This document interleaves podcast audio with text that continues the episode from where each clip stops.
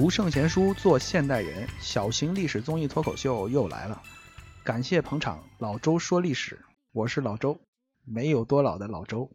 哎，大家好，上集我们说到周宣王啊，周宣王在镐京的集市上面听到一个不祥的童谣，这童谣里说周朝要亡国，所以他心里面呢就感到非常的惶惑。回到后宫之后，又听到王后禀报说，在后宫之中也发生了一件奇怪的事情，说在这后宫里面有一位年老的宫女，已经有五十多岁了。这老姑娘她从周厉王的时候就开始怀孕了，至今已经有四十余年，挺着个大肚子就是不生啊。最近几天呢，也不知道怎么的，突然就产下一个女孩儿。掌管后宫的就是王后啊。王后她觉得这个事儿非常的不吉祥，所以她就直接命人把刚生下来那个小女孩给扔到河里去了。周宣王听着这个事儿啊，感觉到非常的费解，半信半疑啊。那这种事儿太奇怪了，是吧？搁谁谁都不能信，所以他就把相关的人等叫来，仔细的查一查，看看这事儿是不是有人在捣鬼、编瞎话。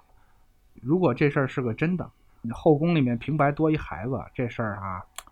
这孩子是谁的啊？他到底从哪儿来的，都得查清楚。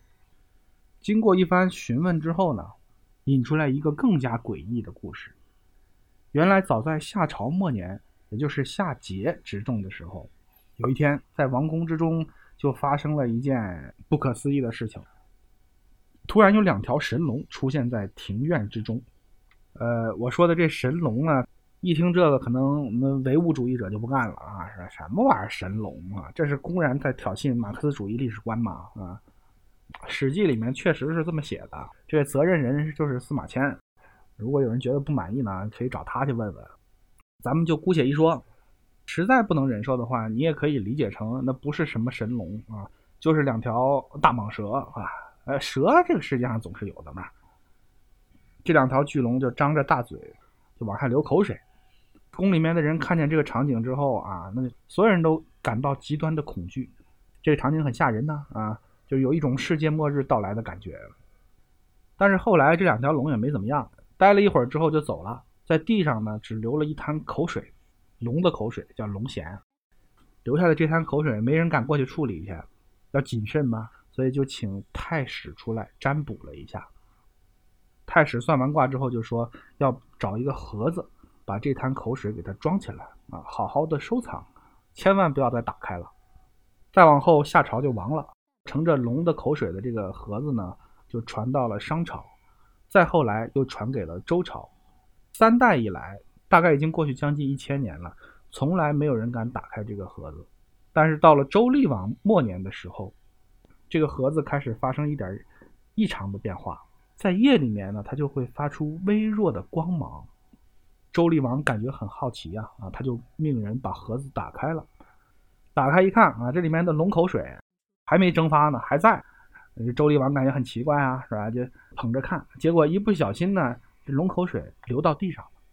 然后他就派人去清洗，但是啊，用尽各种手段都没有办法清洗掉。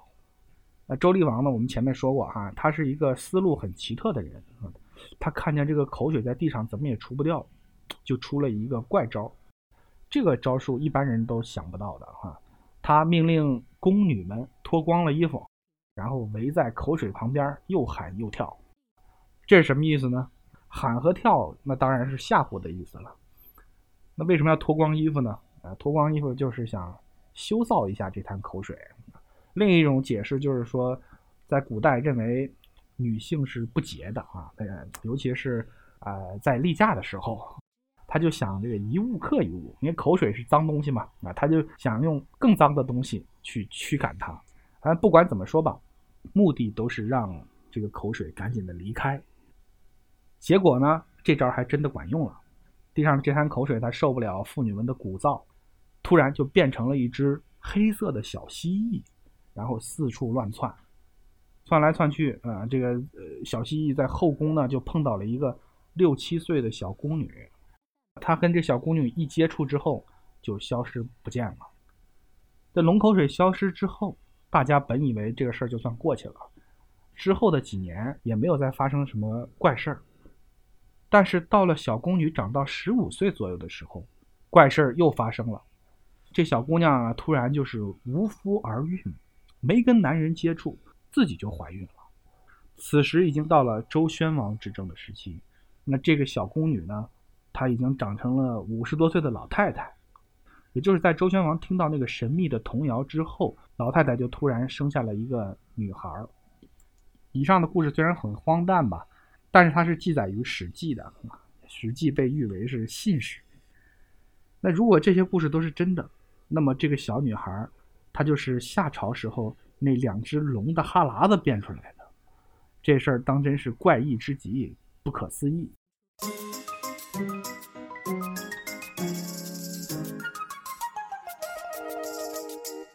有诚意，有意思，有干货。老周说历史，一样的历史，不一样的说法。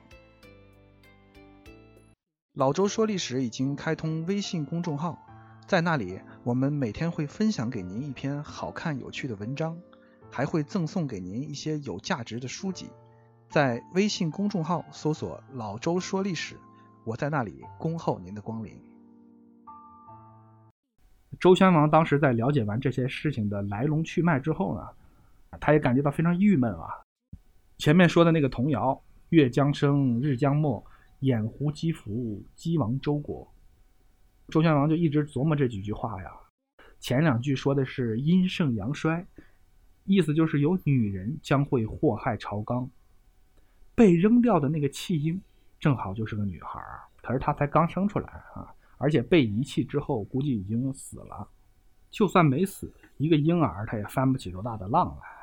所以前半句估计就没那么重要，后半句说的掩狐击伏那才是重点。桑木做的弓和鸡草做的箭袋子，这两样东西将会灭亡周朝。周宣王想明白了这里面的轻重缓急，当即就下令，在全国范围内搜查桑木弓，还有鸡草做的箭袋子，发现和这两样东西有关的人等啊，立马逮捕。整个国家机器就发动起来，专门干这件事儿。那当然很快就找出来了，有一对夫妻贩卖弓箭和箭袋为生的。对于这夫妻俩来说啊，此刻就是祸从天降啊，遭到了一场无妄之灾，急忙就舍家逃命。在逃亡的路上，这二人在路边就捡到了一个被遗弃的小孩儿。这小孩当然就是从宫里扔出来那个了哈。夫妻二人后来带着这小孩就逃到了一个国家，这国家名为包国。褒贬的褒，后来这个小孩就用地名做了人名，取名为褒姒。那事情发展到这里呢，掩狐击伏的童谣跟龙口水变成的小孩就算是结合到一起了。这两件诡异的事情终于产生了交集，因缘际会，大获已成。这个褒姒呢，应该都知道吧？周幽王他老婆红颜祸水。烽火戏诸侯啊，就是跟他们有关啊。这到后面再讲。《诗经》里面有一句话叫“赫赫宗周，褒姒灭之”。后来褒姒长大之后呢，这时候周宣王已经死了啊，周幽王上台了。在一次因缘巧合之下，他就被献给周幽王，从王宫里面出来啊。后来呢，长大之后又回到了王宫。他后来呢，因为长得漂亮，就得到了周幽王的宠爱，而且还给周幽王生了个太子。最后就成为了王后哈。西周王朝灭亡的过程当中，褒姒起到了一定的作用。